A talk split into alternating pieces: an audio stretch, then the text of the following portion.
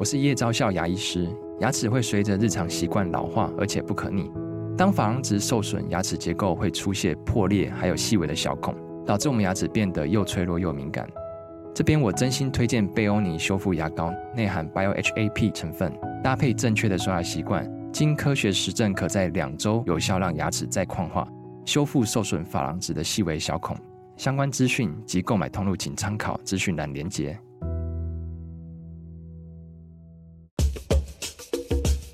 你要泡什么？要泡茶、泡咖啡，可不要泡沫经济；要泡泡糖、泡泡澡，可不要梦想成泡影；要泡菜、泡饭、泡妞、泡书本，就不要政治人物跟咱们穷泡蘑菇。不管泡什么，张大春和你一起泡新闻。台北 FM 九八点一 News 九八九八新闻台进行了单元《我们的老台北》。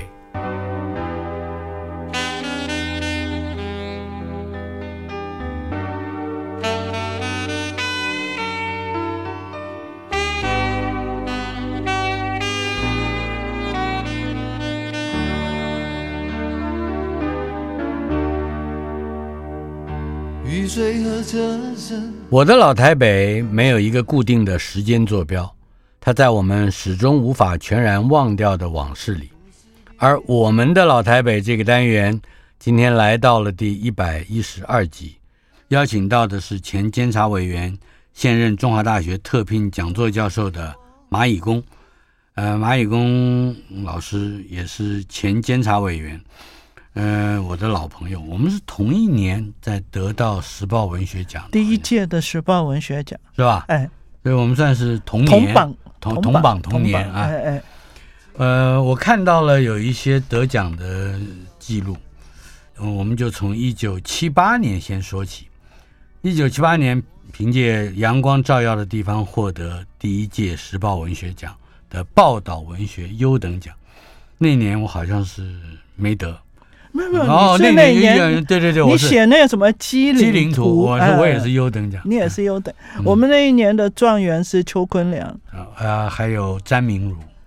那只有邱坤良，少说是詹明儒。哦，我们是报道文学，哎，你就只记得报道文学。是，一九七九年，您凭借着几番踏出阡陌路，获得了第二届的时报文学奖的报道文学优等奖。呃，到了一九八二年。也就是三年之后，又凭借另外一本书《我们只有一个地球》获得金鼎奖。一九八三年获颁第六届吴三连报道文学报道文学奖。还有在接下来四年，一九八七获得第二十五届。哦哟，你连十大杰出青年你都得过，而且那一年是第一次有女生。哦，所以你是第一位获获奖的。嗯，我们那一年有两三位女生。嗯，你你还记得你的得奖感言吗？不记得。在你是中原大学建筑系毕业，是在此之前，国中考上北女，高中读的是北二女。是，哇，然后接下来我们就要，我我觉得有一个学历很重要，因为这个跟我们今天的主题有关。那就是你是纽泽西州州立大学都市级区域计划的硕士。哎，我大学念建筑系嘛，对，因为中原建筑系当时是唯一五年制的，嗯，要念五年，所以黄宝玉主任呢就安排了很多不一样的课程，像呃环境规划，嗯，呃景观造景，啊、呃、那个生态学，是啊、呃，反正。很多人文的了啊，那在这里面呢，我就觉得说，哎，这个呃，当时是一九七零年代嘛，嗯哼，这个环境在台湾基本上还没有什么人提起啊，那我就觉得蛮有兴趣的啊，所以我就研究所的时候，我就特别选了 New Jersey 的州立大学，嗯，因为 New Jersey 是全美国。环境法规最严格的州，嗯，另外一个就是夏威夷州。是，那这个中间，在一九七零年的时候，美国通过了一个呃石破天惊的法案啊，叫做 NEPA 啊，国家环境政策法案，NEPA，NEPA，National Environmental Policy Act。啊。嗯哼，那这个法令里面呢，规范了极多，就是对现在影响很大的，也就是说。任何重大的开发工程要做环境影响评估，嗯，是从这个母法里头出来，是。那后来才再立环境影响评估法啊。那这个法通过以后，美国的联邦法是一个基础，那各个州可以立自己的法，可是呢，只能比它严，不能比它松。嗯哼。那 New Jersey 就是里面最严的，所以我那时候就觉得，哎。很好玩啊，这个戏很好玩，就跑去上这个研究所。那当时是一九七二年，哈，呃，距这个尼帕通过才一年。那各种法案，像呃空气清净法、污水处理法这种法，都还在方兴未艾，还在拟定的程度。就是世界太新，万物还没有命名。对对对，所以我们。拿到的这个教科书基本上都是刚出版的啊，所以那时候真的觉得是太棒了，学这些新知。重点是他在台湾也都是全新的。呃，台湾那时候还没人，没什么人提了。嗯，就比方说，我们只有一个地球这个概念。嗯、哎，这是我是在你的书在对，可是这是在你的书出出来之后，是我们台湾才有这个概念。应该可以说是这样吧。好，嗯、那当时呢，呃，在这个 New Jersey 的法里面，有一条就给我印象特别深刻，就是零净损啊。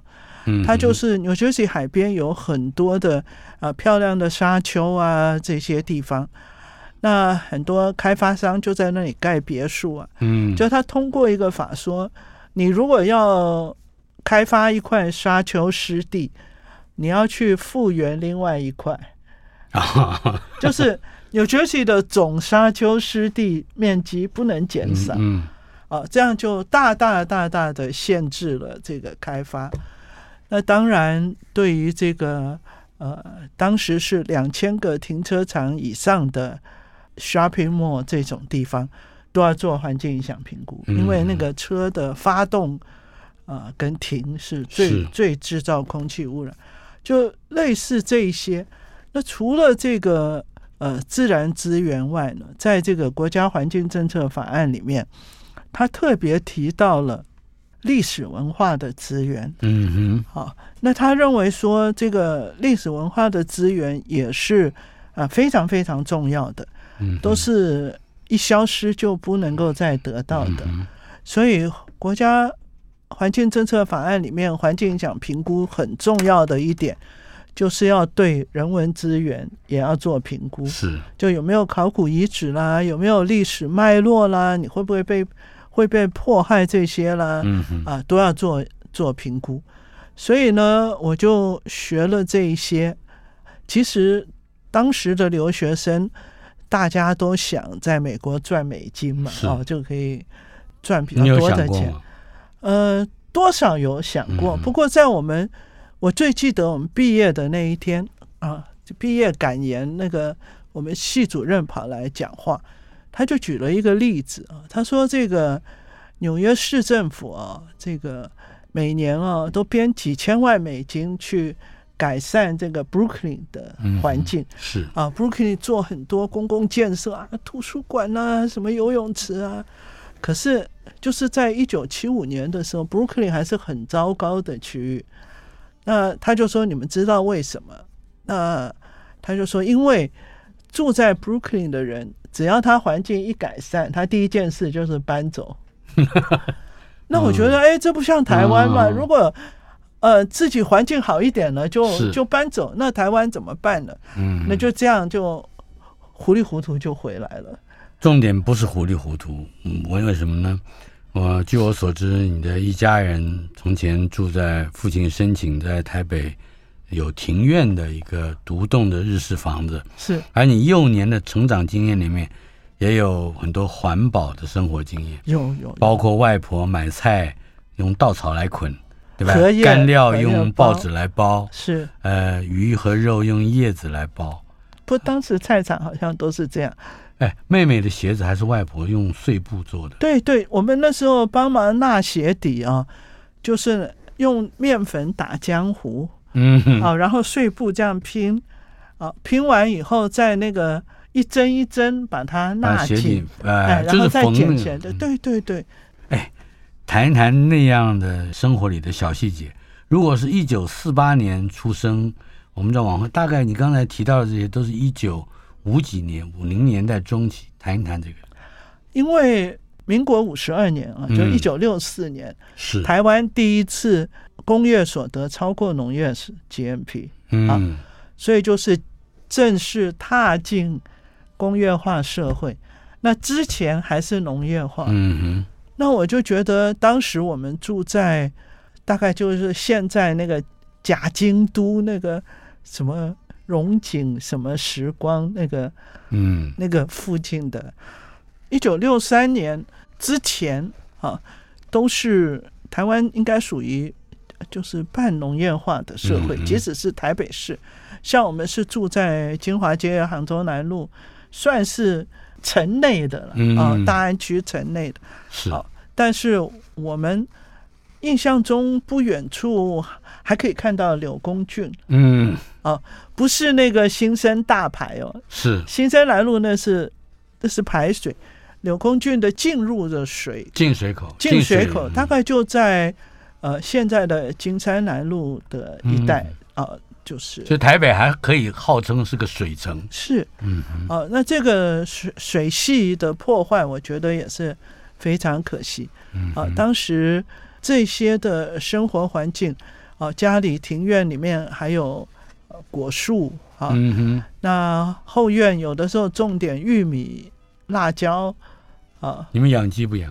呃，鸡鸭都有、啊，也养，对对？也养也养，啊，我们家 最后一只鸭子舍不得吃，大概养了快要十年吧，嗯，好，变成一只老鸭子，啊、所以那样的一个环境，呃。对我来讲，一直是一个啊、呃，我们说的你在梦里头都会出现的这种原乡的景象。嗯啊，我我做梦回家，永远都是那个日本房子。是啊，那所以这也是我觉得在美国对那个美国的那个文化啊，并没有太留恋的一个原因。您的父亲原先是一位从事通讯工作的技术人员，而且是在政府机关做。对，他是。现在叫中华电信了，以前叫电信局。嗯、其实他民国三十四年十一月就来了，嗯，就是帮忙修复接收台湾的这个，也不算接收了，就是工作人员、工程人员就来修复全岛的电话线。啊。所以他我们有记忆的时候，他的呃工作是做长途台的。主任，嗯。啊，就是全省长途电话，那时候都要拨接，啊，拨接，你要拨一个零啊，帮我接屏东四十七号，他就帮你，就是就帮你接。那个时候的假日，我听说一个，我不知道它的准确性有多少，父母会带你们到台北近郊去看很多种生产活动，对，包括什么做砖头、卷烟、卷烟烟厂卷烟，可以说一说。呃，当时啊。我们大概呃假日都会出去，父母会去溜小孩啊。嗯哼。那我印象还记得的就是在那个砖窑看他们烧砖头啊，这个拿一个这个刀一刮一翻一块砖啊，就进窑去烧哦，觉得那个场面我到现在还印象深刻。还有就去大概松山烟厂吧，看卷香烟。卷香烟。哦，那。到这个新店碧潭坐台车，台车你可能都没坐过，嗯、我坐过的，后面还有长棍子，对，用长棍撑的，在那个铁轨上滑的啊。嗯、然后我还记得当时回来的时候是坐公路局的车，沿着这个从新店回来，那新店的商店前面都有大概至少两三米宽的大水。嗯，大水沟，嗯，那就柳公郡是。那每家前面有个小桥，这样要要走跨桥出来的。嗯、那那一条柳工郡现在就变成捷运新店线，是啊。所以这这些印象对我来讲都还蛮深刻的了。原来您是在国语实验小学就读，后来又转到西门国小，这是？升学主义啊哈，嗯，说说看。呃，国语实小的话是一个呃，算是比较开放教育的一个地方吧。啊，那个课业都是照表上的，我美术课、体育课、嗯、呃音乐课都有的。是啊，呃，写字、毛笔什么什么，通通都有。嗯。后来呢，因为那时候我们那时候升学很紧张啊，你你已经是国中了嘛？你，你还紧张？我们那时候才紧张，那时候。你们的人很少啊，我们人很多啊。你比我长九岁，对对，九年，对。那台湾的人口到我们那个时候，比较极于鼎盛。当然，我们的就是是这个叫做呃考上的这个比率啊，是十分之一。哦，那我们那时候因为要考省中嘛，嗯，北女是哦，那个是初中的北女，初中的北女，我最后一届了。嗯、那那个是录取非常非常的低，所以我老妈就非常紧张，啊、就把我转学到西门。哦、西门是比较严格的哦，非常严格，这个都不照表上课的，全部都在上、嗯、国文、常识、数学。嗯、我们那时候还考最后一年还考常识，嗯，啊，然后我那时候就生了重病，哈，因为。我觉得是适应不良。嗯，我整个五年级大概只去考试，哦，没有去上课。那不晓得为什么天赋异禀啊，还是考上了北一女。而且我呃数学还考一百分。哦，所以可见在家比较重要。在家比较重要。哦，那数学好没有用了。嗯哼，那其他的不平均就呃。高中就考到二女中去了，嗯，差了几分。可是你在求学过程之中，应该是有碰到过非常重视自然教育的老师吧？我想从西门，我们有一位杨月阳老师教自然，嗯，他那时候就拿了非常多的挂图给我们看，啊，那个图都画得很漂亮啊，在那个匮乏的年代，你。很少看到这么漂亮图。嗯，我后来知道，好像陈玉秀的爸爸也有画那个挂图。哦，啊，这个挂图是画的非常精美、彩色的。哦，给我们上自然课，那时候就很有兴趣。然后在二女中的时候，又遇到了呃杨蒙忠老师。啊，我想杨老师是只要念过二女中的，没有人不怀念他，包括林文月教授哦，都是他的学生。学生嗯哎，我上次还跟林教授说，哎，我们还是同门，都是杨孟忠老师的学生。嗯、是啊，那林教授后来很喜欢画画，也是跟杨老师是教美术的。哦，哎，但是在高中，高中似乎阅读书报啊，我们这些就产生了比较积极的影响。对，好像一九六四年。你读到了 Rachel Carson 的《极静的春天》，那时候是呃，基本上是中央日报在连载啊，中央日报副刊连载《极静的春天》。极静的春天，啊，那那时候就就才想到说啊，我们以为是这个圣药的这个 DDT，因为当时蚊子很多嘛，是喷 DDT，喷 DDT，原来是有这么后后面的影响。呃，那当时美国还在要给 DDT 合成的人诺贝尔奖，好，要推荐他去领诺贝尔奖，就没想到就被 Richard Carson 这一本书出来，就被打的没有办法翻身。嗯，所以我想这个对我的到后来的影响也是蛮对环保，对对，而且还有一件事。那时候呢，我们的我我作文还不错呢。我们的国文老师，你当然你报道文学奖得主，你对不对？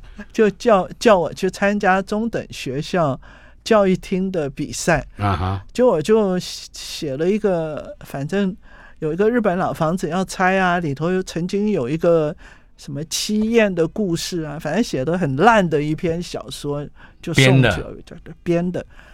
啊，就是不能拆老房子 啊！十十五岁懂什么什么爱情故事的，胡写一通，结果得了佳作了。那也不错了，也不错。那年的还保留着吗？这文章啊，没有那个那千万不要给朋友看啊，不能，那个绝对不承认。嗯、然后那一年的第一名叫蒋勋，哦，你败在蒋勋手下。哦，这个他写的是什么？他他的那篇呢、哦，我的记恨至此啊，这叫洛洛的故事，洛阳的洛啊，讲一个小太妹从善改善的一个啊，改过迁善，很很励志的了啊。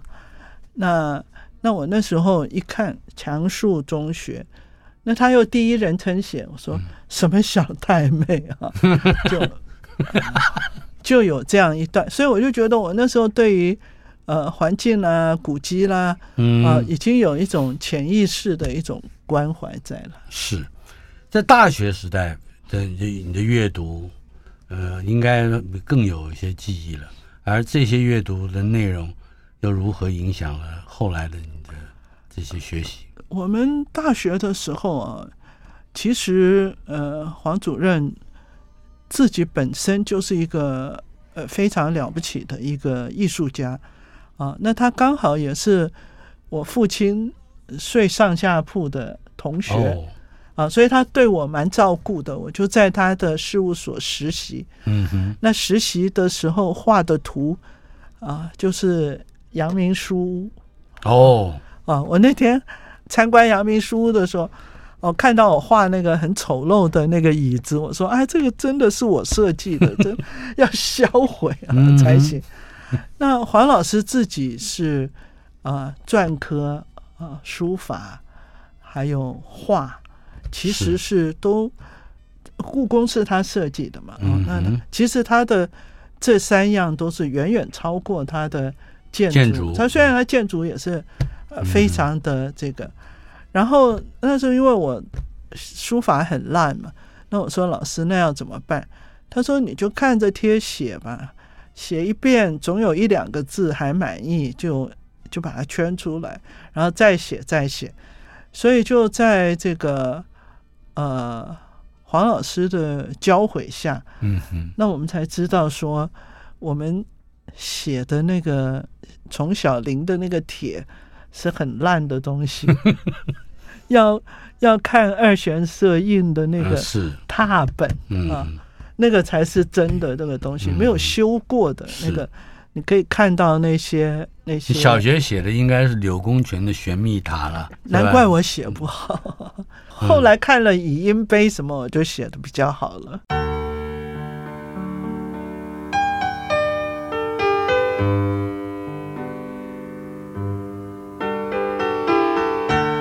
我们的老台北，今天访问的是马以公老师，他是前监察委员，也是现任中华大学特聘讲座教授。一九四八年出生于台北市的马以公，国中念的是北一女，高中念的是北二女，而后大学念到了中原大学建筑系。这个中原大学建筑系的教育，尤其是在课中课外。所读到的一些书，对你未来，我想是有很强大的影响。是，当时黄老师还特别请了有一位叫李宗侃教授来教、嗯、教我们近代建筑。那李教授，我记得他当时已经八十岁了。哦，哦，那他是勤工俭学去法国的，那是最早的一批，最早一批，跟邓小平是是是是。是嗯你想，我十八九的时候，他已经八十了。是那他讲的那个笔记，我到现在都还留着啊。讲这个整个现代建筑的运动怎么样的，在欧洲、在法国、在维也纳、在呃意大利这个启蒙。嗯嗯。那我觉得我们学到的都是真的是相当第一手的资料。啊，因为他就在那里，是勤工俭学，他就在那里。这四个字就是大概民国初年的一个二十年间的一个大时代，对对，一个象征。那我觉得跟李宗凯老师学习的那个一学期是非常珍贵的记忆跟经验。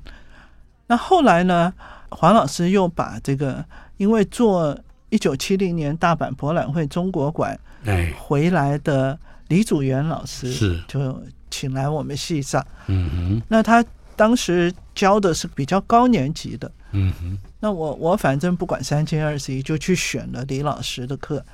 当然，中国馆主要的建筑师是贝贝聿铭，哎，是。但是李老师也是啊、呃，非常先进。他那时候我记得那个馆是两个错位的三角体，好像看起来形成一个方锥一样的。对，嗯、反正讲法就是什么天圆地方啊，什么这些。嗯、那跟后来贝聿铭做的那个华盛顿的这个国家美术馆的一个加建啊，嗯、也是用三角形的。是都有关了，那就在这些呃有名的老师的教导下，我觉得老师还是很重要。嗯、我们那时候的油画是刘国松哦，他最近还很健朗啊。是，嗯、那我跟他是打麻将的牌友。好，那这个那哪天我应该再去拜访他一下。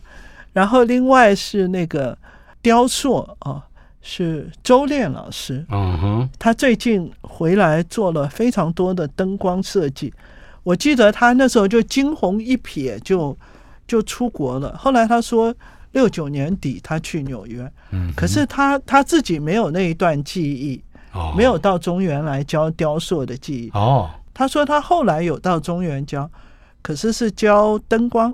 我说。不然我为什么知道你教雕塑？我还交了作业啊！但是你后来就走掉了，他还是想不起来。不过他、嗯、他八十了嘛，现在。嗯、那我们最近也见到，也是觉得哎，当时的这些老师都是一时才俊的。影响你走向生态写作，甚至还有拍照，也就是摄影。这这一条路，呃，也有几本书。我记得的有《生态学浅说》。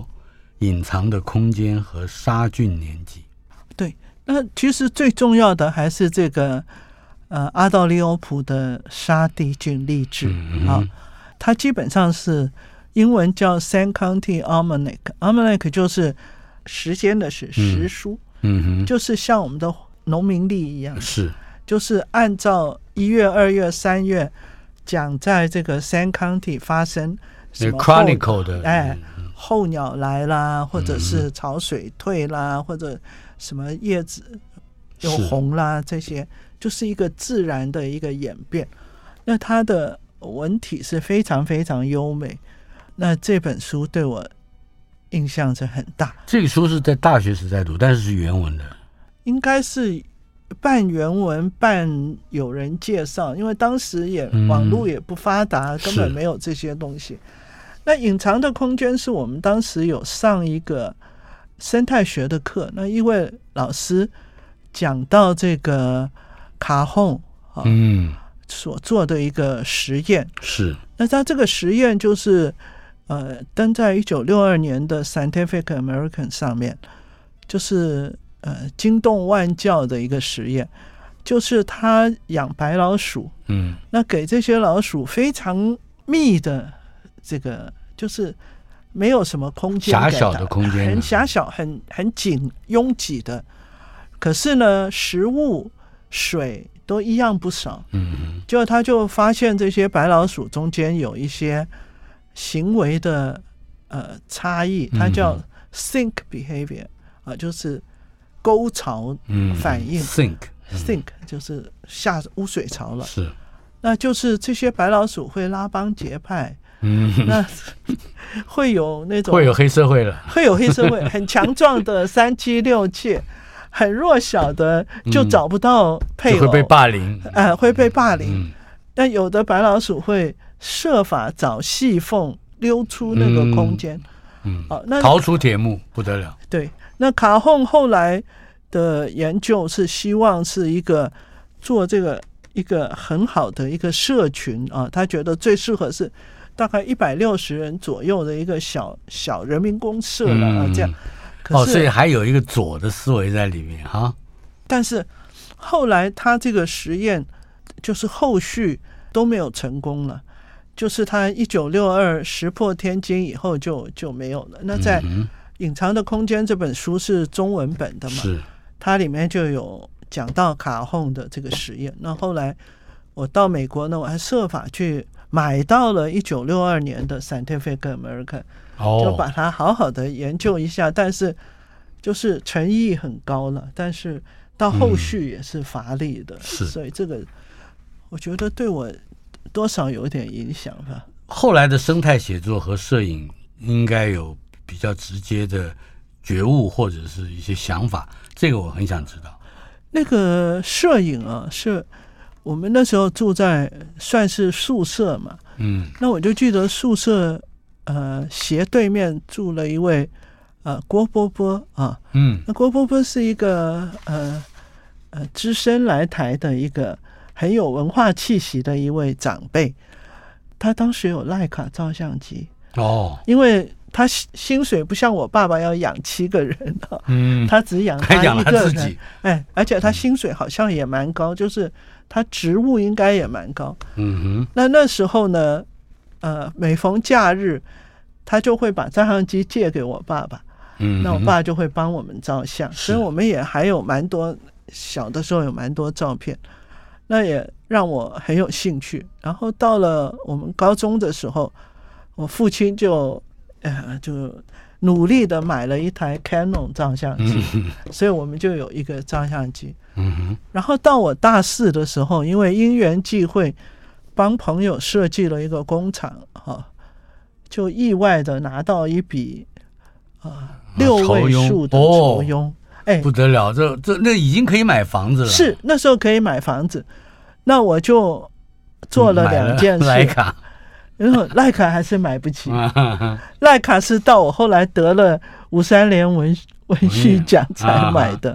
这一九八三年了。嗯嗯，我那时候就买了一个尼康 F，那时候已经是不得了的奖，不得了，机械快门的。哎，然后剩下的钱就留学。那我就在想。那个钱买房子好，还是留学跟买一个尼康 F 好？嗯哼，结果你选择就是留学。我选择留学。哎，那你现在后悔不后悔？现在如果留着那个房子，说不定是一个很旧的公寓。是，但是留学非常重要。对，而且我有那一只尼康 F，那黄主任黄老师就。呃，非常高兴，就是很多他的呃建筑物都叫我去帮他拍，拍啊，来帮他拍了，嗯、然后啊帮他留一些记录。是，对，我们访问的是蚂蚁工，我的老朋友。呃，我刚刚看到一九八三年他获得第六届吴三连报道文学奖的时候，心情为之一动啊，这好像离自己也很接近了。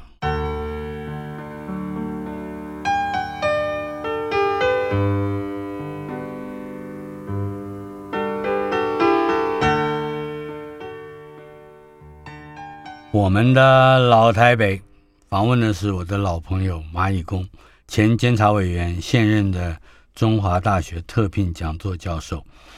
这是我们第一次访问一位可以说是一个启蒙人物，就是对台湾的环境，尤其环境保护这个概念。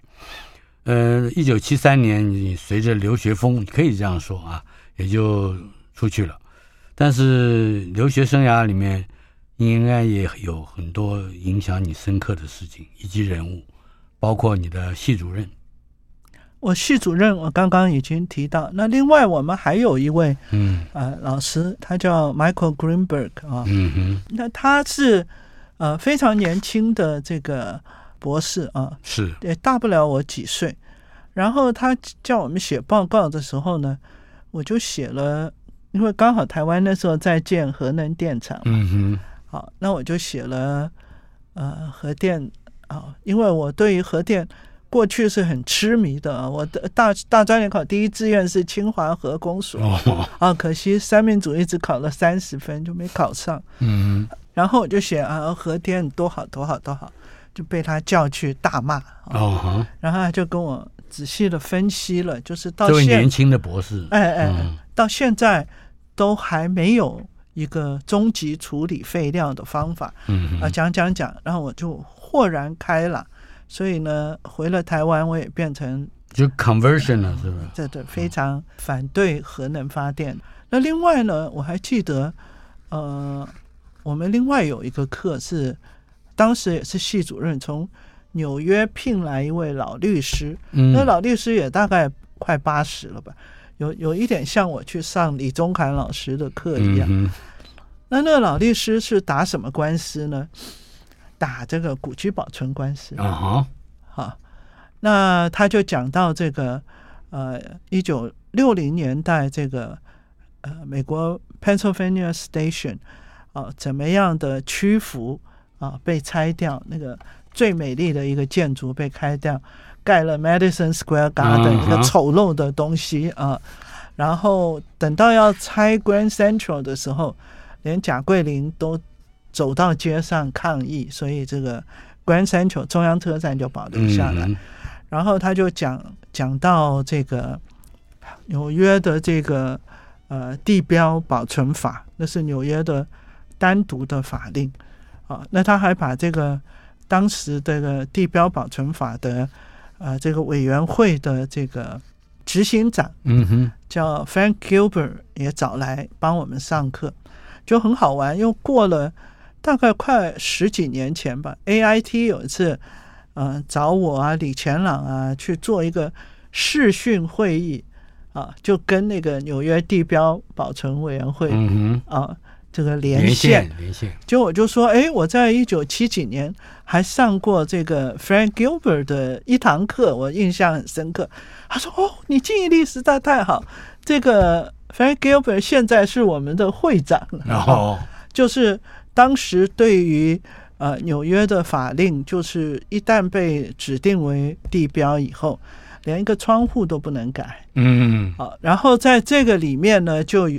呃，有很多后面有一些配套的补偿措施就出来，就是容积移转啊，所以当时我所学的这一些啊，也在后来我回来以后，都在各种场合写文章啦、呼吁啦，是参加政府的指定啦，这些也都应用上了。嗯哼，但是你从美国回台，也就是留学完学成之后。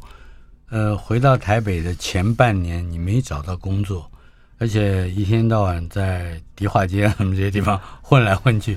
哎，你你那个时候有忧虑吗？有焦急吗？或者说，你怎么去解决？你面对一个你急需要让他跟你分享薪资的一个城市，你怎么怎么去去看待那个？我那时候啊，就是呃，已经在中原兼课了，好。因为我们教设计嘛，这个学分数比较高，所以中原给我的呃钟点费啊，嗯，基本上是可以糊口了。哦，呃，因为中原有吃那么少吗？因为住家里吃家里嘛，就然后呢，呃，我们黄老师还是很仁慈的，就给我一个月三千块。叫我帮他去拍他的作品，哦、那我就靠我那个尼康 F 就这样混了半年，啊、嗯，所以我就拍了蛮多的，包括我现在还有迪化街颐和洋行的照片，嗯，已经拆掉了，是那弥足珍贵。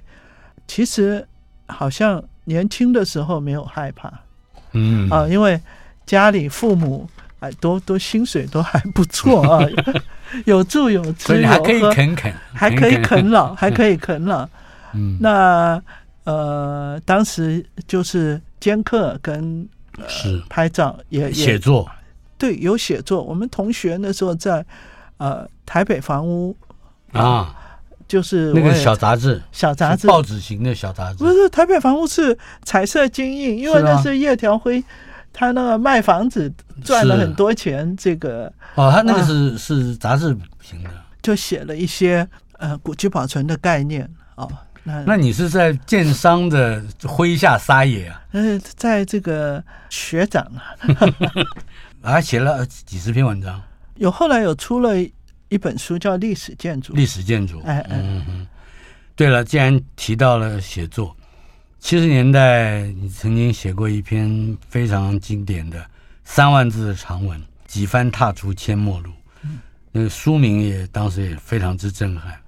书名是那个杨明胜取的。嗯，对，阿胜，阿胜，那那是他是他还是有才华，是他是中文系的才子啊，才子，他是才，阿胜真的是才子。是，来，我们说说这一篇文章。其实啊，呃，这也是跟我这个呃一九七五年回来的游荡有关啊。嗯哼，我那时候就呃游荡到这个呃北头，就发现这个黄溪啊、呃，还有这些整个。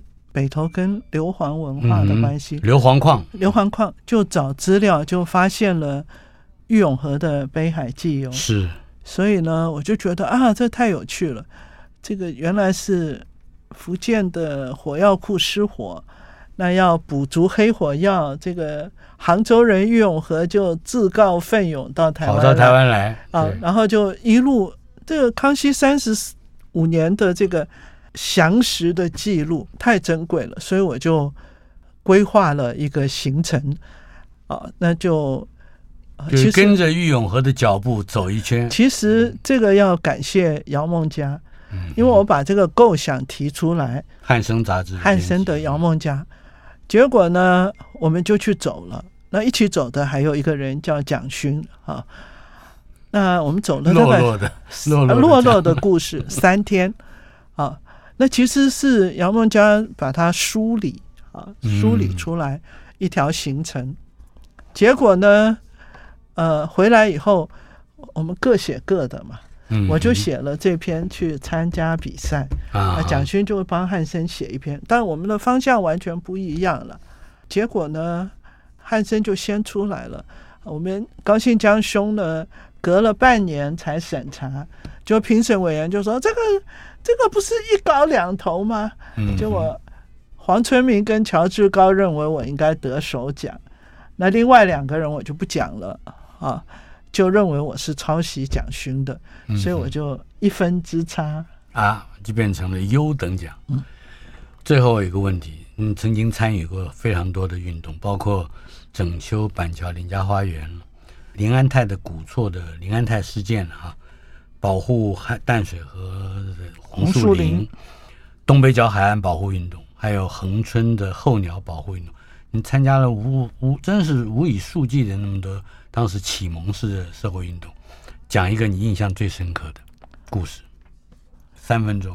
我觉得还是呃林安泰古厝，嗯，哦、呃，因为林安泰古厝是呃悲剧收场，是。啊、呃，那那个中间是有血有泪。好那我最我最后写了一篇文章纪念这个事情，我觉得我用的点也是非常好，希望你也给我金铜仙人辞汉家，金铜仙人辞汉歌，李贺写的，嗯，那刚好也是那个魏明帝去把汉朝的金铜仙人陈露盘，嗯，要从长安搬到洛阳，是。那那个义军什么同仁都流下千泪，嗯，是的，然后当然千古名言就是。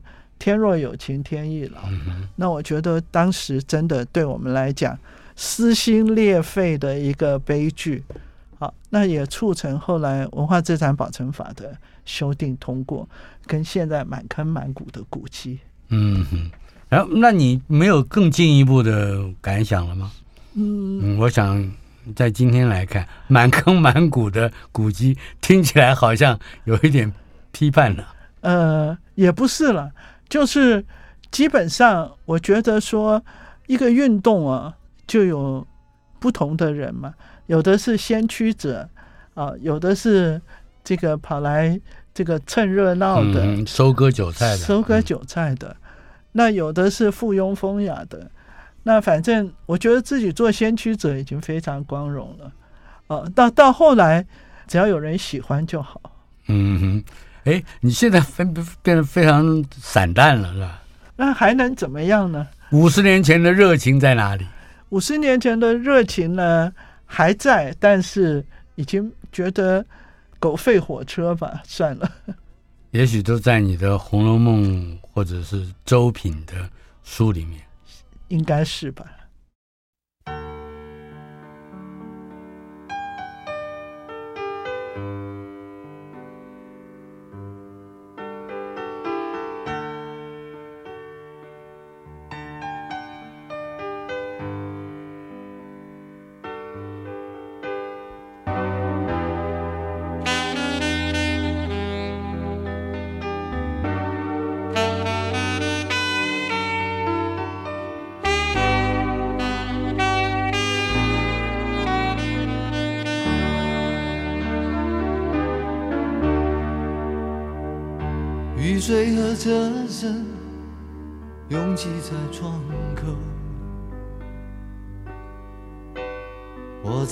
市的边缘停留。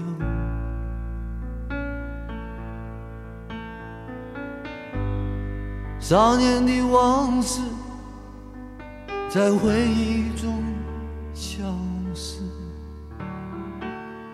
三十岁，我的职业是自由。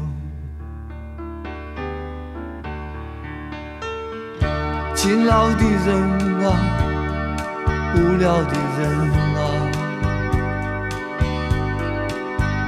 还有陌生的我。在街头游走，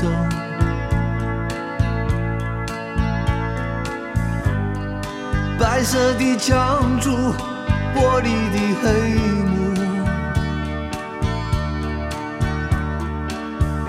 唱着改变社会的任务，